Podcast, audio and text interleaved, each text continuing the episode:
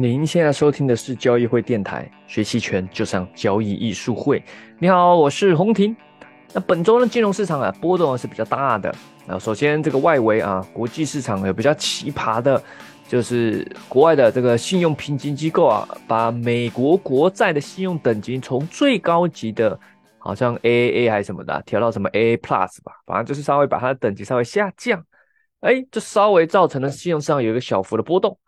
但是呢，哎，也没有造成太大的一些恐慌或什么，可能大家也觉得这个莫名其妙啊，对吧？这个莫名其妙，这时候干嘛调低美债的信用等级？呃，没有道理啊，啊，所以市场并没有像好几年前那次调降的时候造成的一些呃股市上的一些呃回跌，这次反而是比较淡定啊。当然，为什么他要调也是搞不太懂哦，就是有什么阴谋论，是不是牵扯到什么利益纠葛、政治纠葛，这就不知道了。啊，但但是呢，原油啊，在这波呃原本是持续上涨行情中，突然就出现了一波快速的回调，啊啊，那虽然呢隔天马上止住啊，但是这个回调造成商品的原本多头走势还比较流畅的啊，发生蛮大的一个反转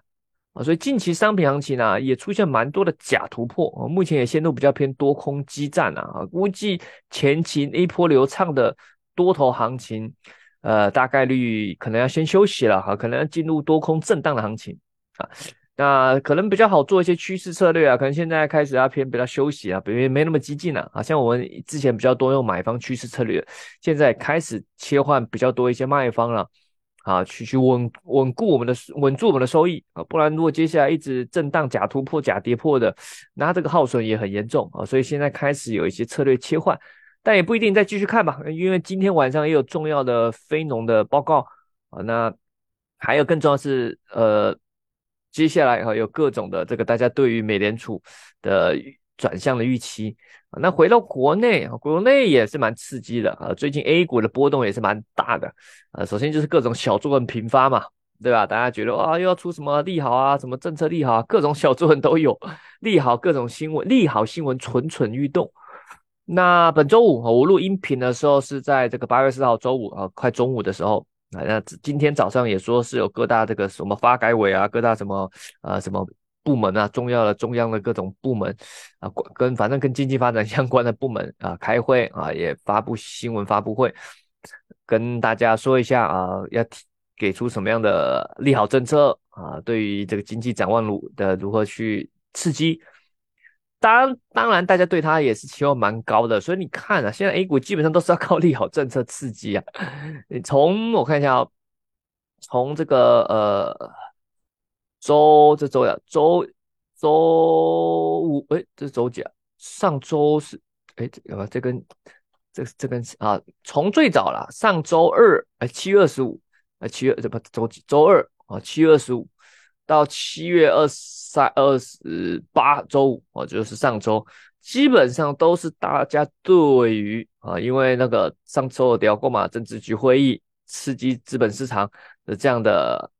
想象空间啊，所以以五零为首的带动了、发动了攻击啊，券商股也是这波攻击的冲锋号。那本周呢，就主要就是在于这个。经济向好的这种新的刺激啊，看有什么更好的去刺激啊，所以基本上周五今天也是高开啊，瞬间高开啊，冲刺啊，但是呢，在我录音频的时候，它马上又回落了啊，似乎又要收了一个长上影线啊，这是非常尴尬啊，这个涨起来就有人在抛售啊，到底这个叛徒是谁啊？说到这个啊，也蛮有趣的啊，最近也有看到新闻，这个标题就是国际投行这个多空交战。摩根史丹利下调中国股票评级，国内公募反驳啊，投资理念和投资方法不同，也说他是文章是说到这个摩根斯丹利啊，反正外国的一个这个投行啊，他有策略师在报告中指出啊，这个要下调中国股票评级，建议投资者获利了结啊，把中国股市评级下调到持股观望，这就很神奇了啊！咱们一直是持股观望，已经持股很久了啊，很多投资者是这样的啊。那这就引起国内券商的呃，不是券商的各种分析师啊，首席分析师的不满啊，你不懂啊啊，你不懂啊。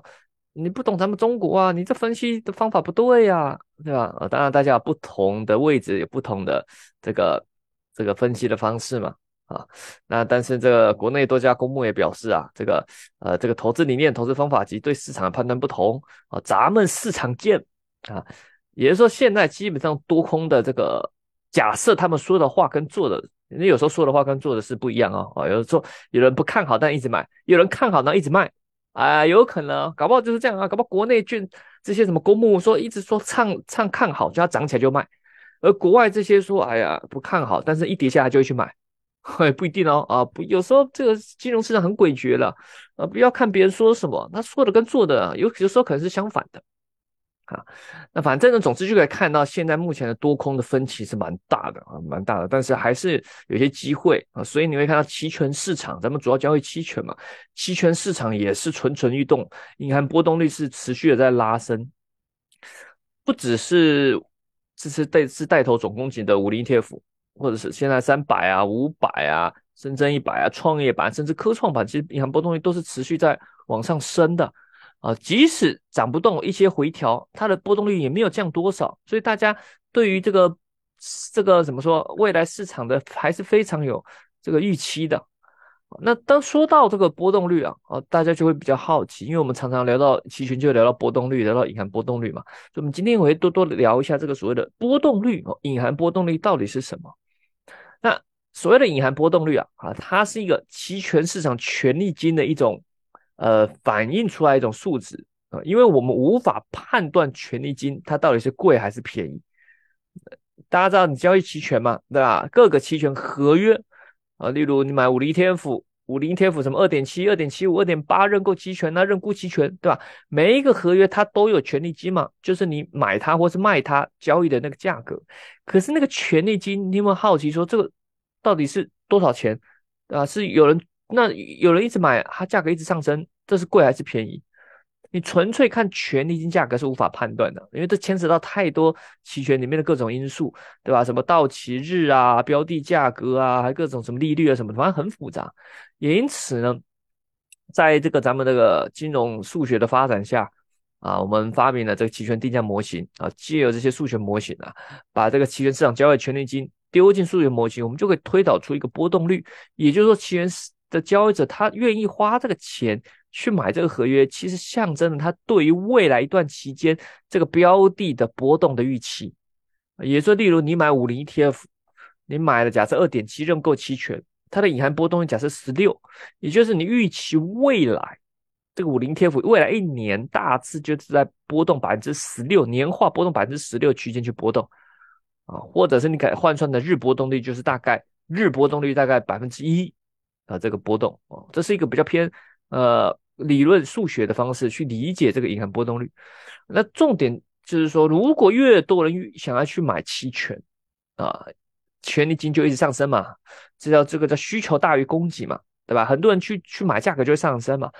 那权利金的价格就不断上升，然后你的转换刚刚说了，权利金丢进模型转换出来的银行波动率这个数值也会不断上升。如果很多人去卖，或者是没有人想买。供给大于需求，这价格就会下来，权利金价格就会一直下跌啊。即使我刚刚都讲了，跟标的价格都没关系哦，在标的价格假设五零 ETF 价格没有任何变化的情况下，期权市场自己的价格也有可能波动很厉害啊。那可以就是说它的波动率在变化。像刚刚那个，如果权利金价格一直在下跌，标的没动，那就代表换算出来它的隐含波动率的数值一直在下降。大家对于未来比较没有期待。啊，没有期待，可能觉得啊，没有没有什么，没有什么涨跌啊，很平静，就没有人想去买期权去搏了。那你会看到每一个期权合约都有它自己的隐含波动率，对吧？什么二点七、二点七五啊、二点八、二点八五都有啊。你看，不论是五零 ETF、三百 ETF，每一个期权合约行权行权价都有自己的隐含波动率啊。那它这就有些有趣了，就会造成隐含波动率有它的一些这个什么曲线的结构。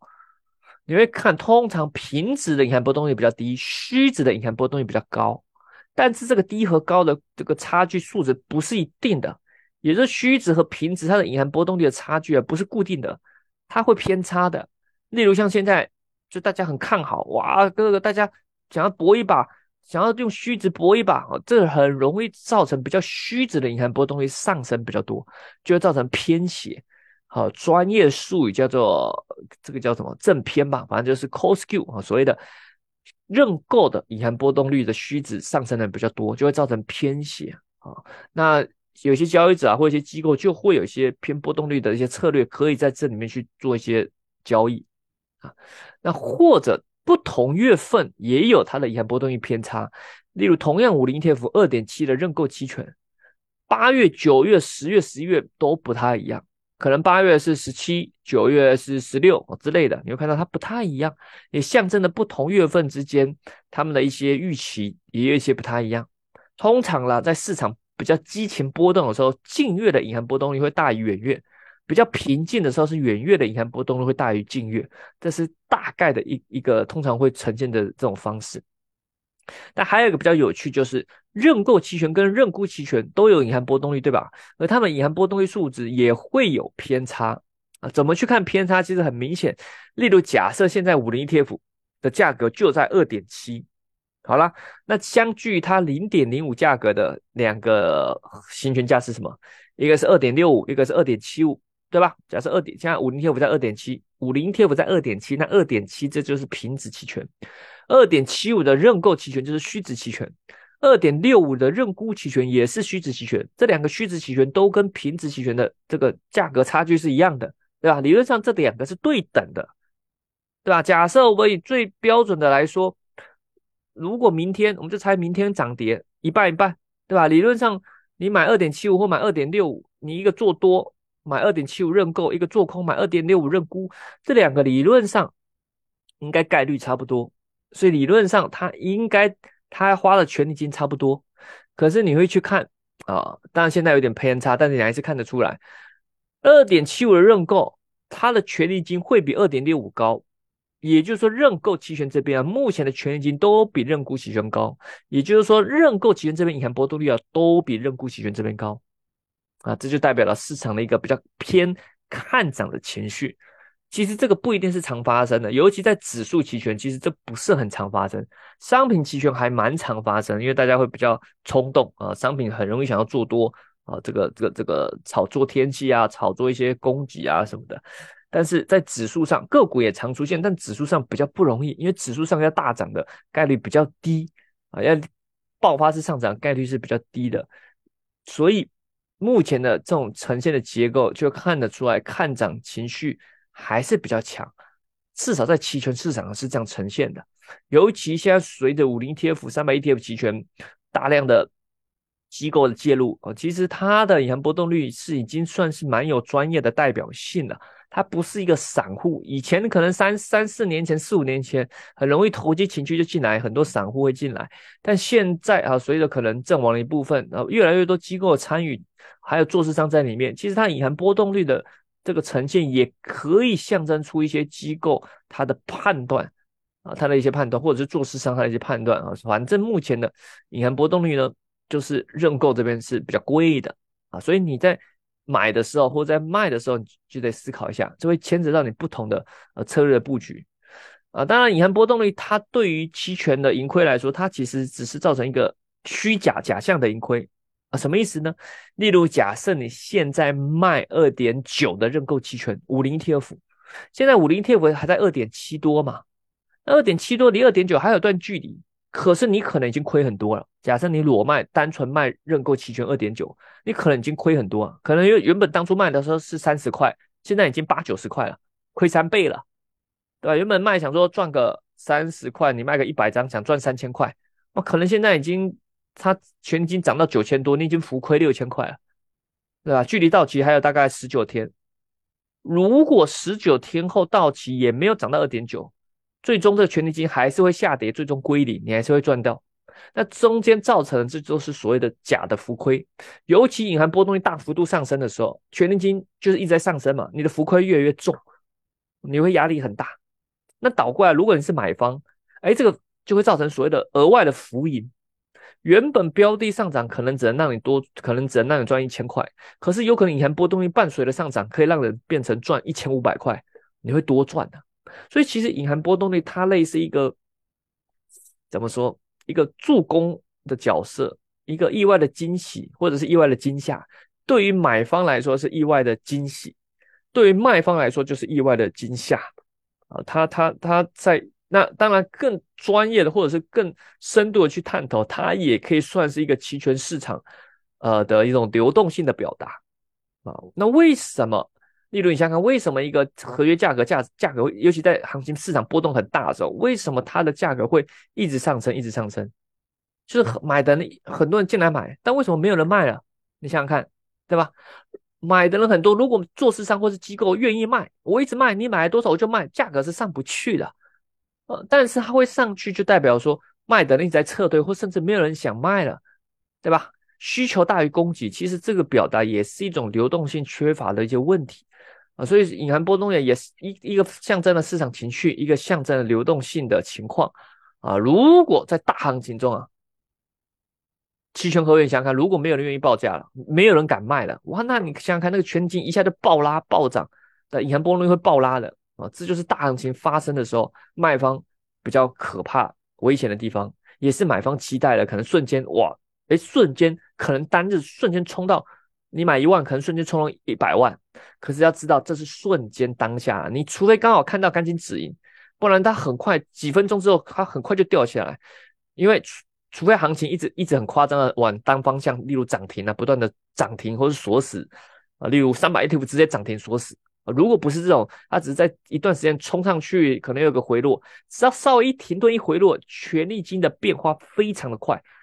变化的非常快，马上可能做市商又进来提供流动性的。对吧？所以这种情况下就要注意啊，不论你是买方还是卖方啊，买方顶多是哎呀少赚了，哎呀曾经赚了一百万，马快速回调，哇，只剩下赚五十万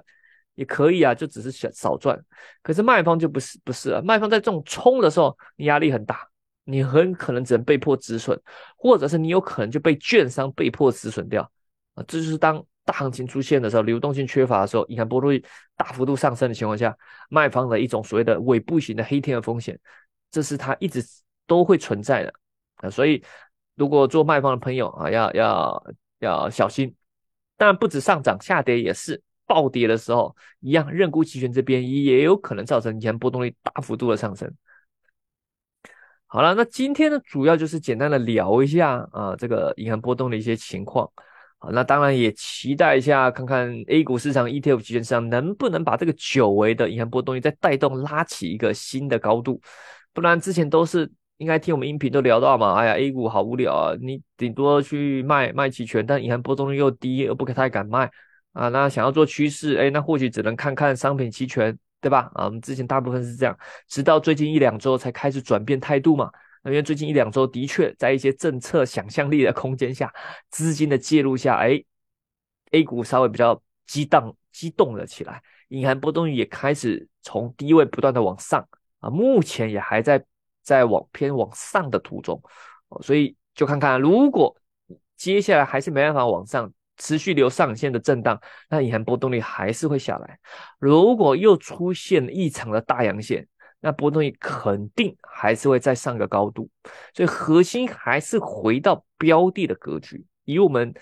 期权交易这么多年来看啊，隐含波动率，除非是在做一些事件交易会提前反应的情况下，不然的话，大部分情况下隐含波动率是比较偏滞后的，是还是以标的的格局。例如你做五零天府，就是看五零天府的走势；例如你做这个创业板，就是看创业板的走势；例如你做豆粕，那就看。你做豆粕期权就是看豆粕期货走势，这些标的商品的走势，它的这种它的这种走势的这种形态，它这种爆发力气势，它的这种转变气势的转变，多空的转折，这些才会影响到期权市场的这个这个情绪的变化，也才会影响到隐含波动率的变化。这是我们一再强调的啊，所以不要感觉说哇，看隐含波动率去预测未来，那都是由标的反应过来，它是稍微比较滞后的啦。除非在做一些事件交易的预预期预期型交易，隐含波动率会提前反应。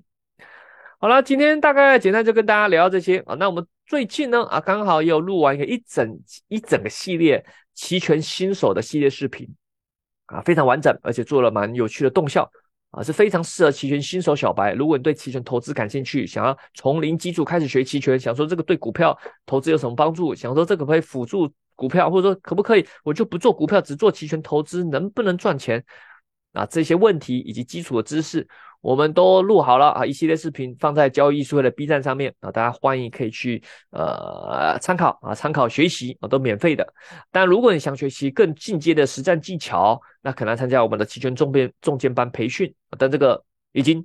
呃，结束了，下一期可能到十月了啊，要十月了。但，如果你想加群呢，加咱们的这个实战的私货群啊，每天在盘中呃实战交流分享机会，盘后有复盘的啊，这个期权 VIP 的私货群也可以咨询咱们的助理啊，在喜马拉雅电台私信留言咨询，或者在交易书会的 B 站或是微信公众号留言私信留言咨询都是可以的。但还有一个很重要的要跟大家做预告。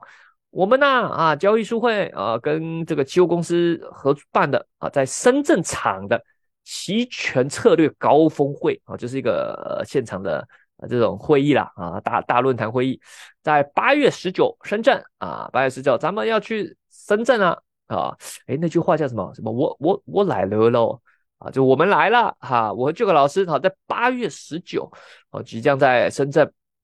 跟期货公司举办的这个呃股指期权的这种交流的论坛啊啊，也欢迎我们的这个亲朋好友啊，喜欢期权的、喜欢交易书会的朋友，也欢迎到时候相聚一起交流，来听听看，来交流交流。因为我们平常也蛮少到深圳的嘛，我也根据我们的后台数据知道，我们在广广东深圳一带其实也蛮多呃粉丝客户的啊。那，因为我们平常主要在上海啦，那一年可能就这么一次到深圳跟大家去做交流。啊，所以如果你感兴趣的，欢迎啊，一样可以找我们的客服人员报名。好啦，那我们八月十九深圳见喽！啊，有什么想告诉我们的，也欢迎留言。